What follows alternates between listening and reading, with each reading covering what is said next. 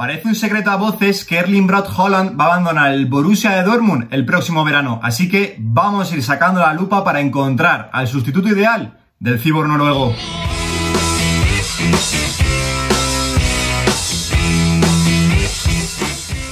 Muy buenos días chicos, como siempre digo, bienvenidos un día más al canal. Volvemos con una nueva edición del Buscando al sustituto ideal de porque, como hemos dicho en la introducción, parece un secreto a voces que Erling Braut Haaland, de la mano de Mino Rayola, como no, va a abandonar el Borussia Dortmund el próximo verano. Así que nos hemos querido meter en la piel de la dirección deportiva del Borussia Dortmund para tratar de encontrar al sustituto ideal de este animalito. Seguro que la propia dirección deportiva del Borussia Dortmund ya lleva bastantes meses trabajando en este aspecto, porque la verdad, ya os lo aviso, encontrar al sustituto de Erling Braut Haaland va a ser una tarea complicadísima. ¿Cómo lo vamos a buscar? Pues bueno, vamos a seguir un poco el método Moneyball, película que si no la habéis visto os la recomiendo si os mola bastante este mundillo. Lo primero que tenemos que hacer es elaborar un perfil ideal con unos criterios que posteriormente os mostraré, después comparar el rendimiento de todos estos candidatos y en tercer lugar lo que vamos a hacer es coger los mejores datos de rendimiento de todos estos jugadores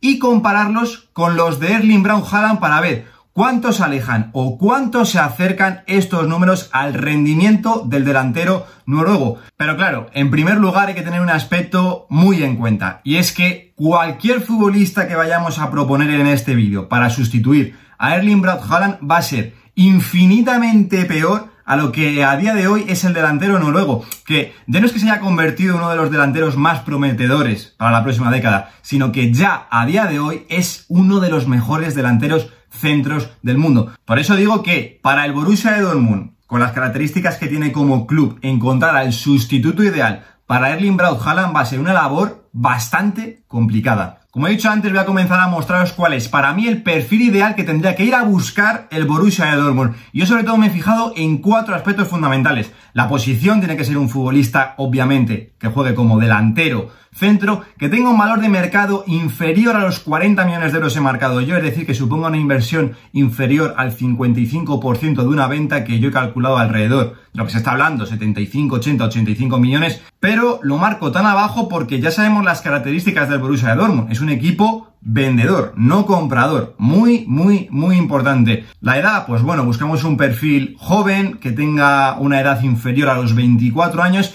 y un delantero alto, parecido a Erling Braut Haaland en ese aspecto. Yo he marcado que sea más de un metro 85. Y luego otros tres aspectos que no van a ser fundamentales, pero sí que condicionarán la decisión final son la finalización del contrato, que cuanto antes, pues mejor, la nacionalidad, que si es alemán, pues mejor para nacionalizar un poquito más el equipo, y si además juega en la Bundesliga y podemos debilitar a un equipo rival y está acostumbrado el jugador adaptado ya a la categoría, pues mucho, mucho, mucho mejor. Así que una vez que ya hemos definido los parámetros del perfil ideal que vamos a buscar, yo lo he definido, pues claro, teniendo en cuenta qué tipo de club es el Borussia de Dortmund, pues ya sí que sí os puedo presentar cuáles son para mí los cinco candidatos que he elegido para sustituir a Erling Braut Haaland el próximo verano. El primer futbolista que vengo a presentaros, ya hemos hablado alguna que otra vez de él en el canal, es Sasa Kalacic delantero austriaco del Stuttgart que tiene 24 años y que mide 2 metros de altura. Espigadísimo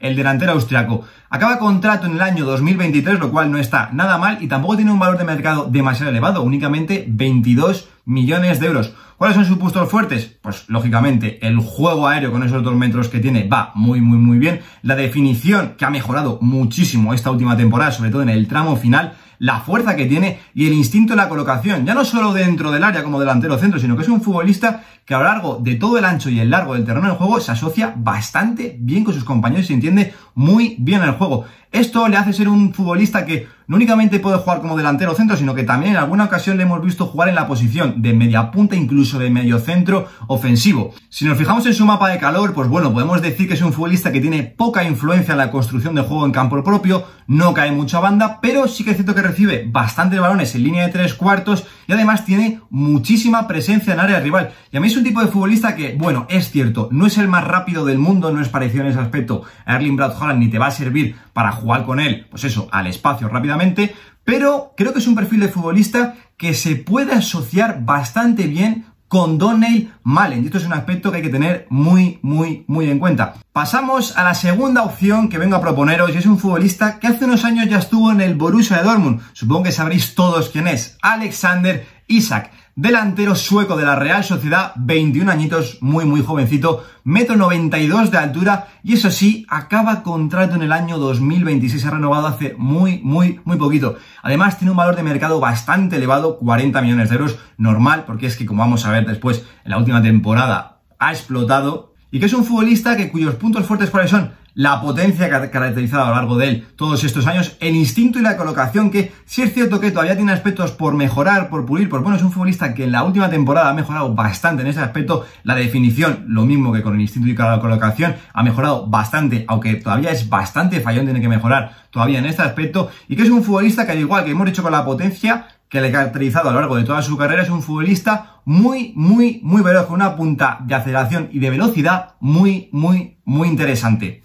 siempre suele jugar como delantero centro y si hacemos caso a su mapa de acción, pues bueno, vemos que es un futbolista que tiene escasa influencia en campo propio, pero que tiene bastante movilidad, pero sin mucha presencia con balón en campo rival. Cae tímidamente a banda, sobre todo al costado izquierdo. Es un futbolista que llega bastante al área, como estamos viendo, pero sin mucha presencia con balón. Es un futbolista, a ver la verdad, que a veces me deja un poco frío porque cuando llega a portería rival, mmm, sí que es cierto que lo ha mejorado, pero a veces se nubla un poco la vista. Tiene que mejorar bastante todavía en ese aspecto. La siguiente opción que vengo a proponeros es Darwin Núñez, delantero uruguayo que actualmente juega en el Benfica, seguramente a muchos de vosotros os sonará porque hace un par de temporadas estuvo en la Liga Smartbank en el Almería, metro 87 de altura, 22 añitos y eso sí, como hemos dicho que acaba de fichar por el Benfica la temporada pasada, acaba contrato en el año 2025. Aún así, pues bueno, un valor de mercado bastante asequible para el Borussia Dortmund, 20 millones de euros, y que es un futbolista que se caracteriza por ser muy fuerte, por tener mucha resistencia, ojo a esto, aguanta muy bien a lo largo de todos los partidos, es un futbolista que engaña además porque es bastante veloz y además acelera bastante bien también y es un futbolista también bastante potente al espacio. Además, no solo actúa como delantero centro, sino que también le podemos ver acostado en banda izquierda y también jugando como segundo delantero. Y como vemos ahí en el mapa de calor, es cierto que recibe pocos balones en campo propio, pero cae muchísimo al costado izquierdo. Tiene bastante presencia también con balón en campo rival y mucha influencia con balón en el rival. Es cierto que por posición es un futbolista bastante similar a Donnell Malen, pero que en aspectos de juego lo que le falla a uno lo puede suplir el otro. Por eso creo que son dos futbolistas que pueden combinar muy, muy, muy bien en la delantera del Borussia de Dortmund. Mi cuarta opción que vengo a proponeros es un futbolista, pues bueno, bastante controvertido. Casper Dolberg, delantero danés del Niza, metro 87 de altura, 23 añitos todavía y que acaba contrato en el año 2024. Un valor de mercado asequible para el Dortmund también, 22 millones de euros y es un futbolista que destaca por la potencia, por el instinto y la colocación que tiene, la definición y ojo, importante que no lo hemos visto hasta ahora, el disparo lejano. Suele actuar como delantero centro y que es un futbolista que tímidamente, pero toca balón en campo propio, le gusta caer a ambos costados, pero tampoco muchísimo, como vemos aquí en el mapa de calor, Busca, eso sí, como hemos dicho, con el disparo lejano muy relacionado con esto, el piquito izquierdo de la frontal del área y es un futbolista que además carga bastante bien el punto de penalti, tiene mucha influencia en el rival. ¿Qué pasa? Que es un futbolista que a mí me deja un poco frío precisamente por esto, porque es un jugador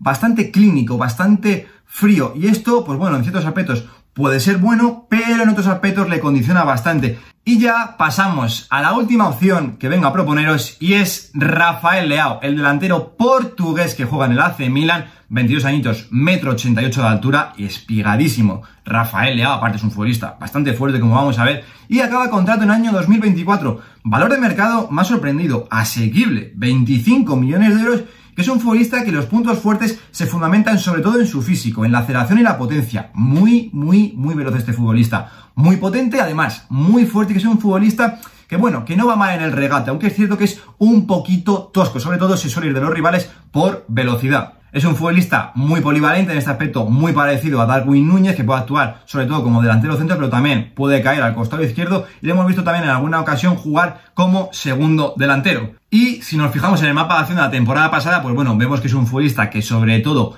cae mucho al costado izquierdo, seguramente provocado porque muchos partidos lo jugó acostado a ese sector. Le gusta trazar diagonales, que es una cosa en la que me he fijado bastante, ver cómo en el pico izquierdo ahí ya en tres cuartos empieza a diagonalizar esos movimientos, esa línea roja para llegar hasta la frontal, pero vemos que aunque llega al área es un futbolista parecido a Alexander Isak en este aspecto que no tiene mucha presencia con balón en área rival. Como he dicho, es un perfil de futbolista que por posición podría ser parecido a Darwin Núñez y en consecuencia a Donny Malen, pero a diferencia del delantero uruguayo, este sí que le veo con unas características mucho más similares a Donny Malen y que puede ser que no se complementen tanto el uno al otro. Así que una vez que ya hemos presentado los que son mis cinco candidatos para reemplazar a Erling Brad Haaland, ya vamos a empezar a compararlos entre ellos. Y lo primero que vamos a hacer es compararlos en cuanto a las características que hemos definido en el perfil ideal. Y nos encontramos que Sasa Kalacic es el futbolista que destaca en más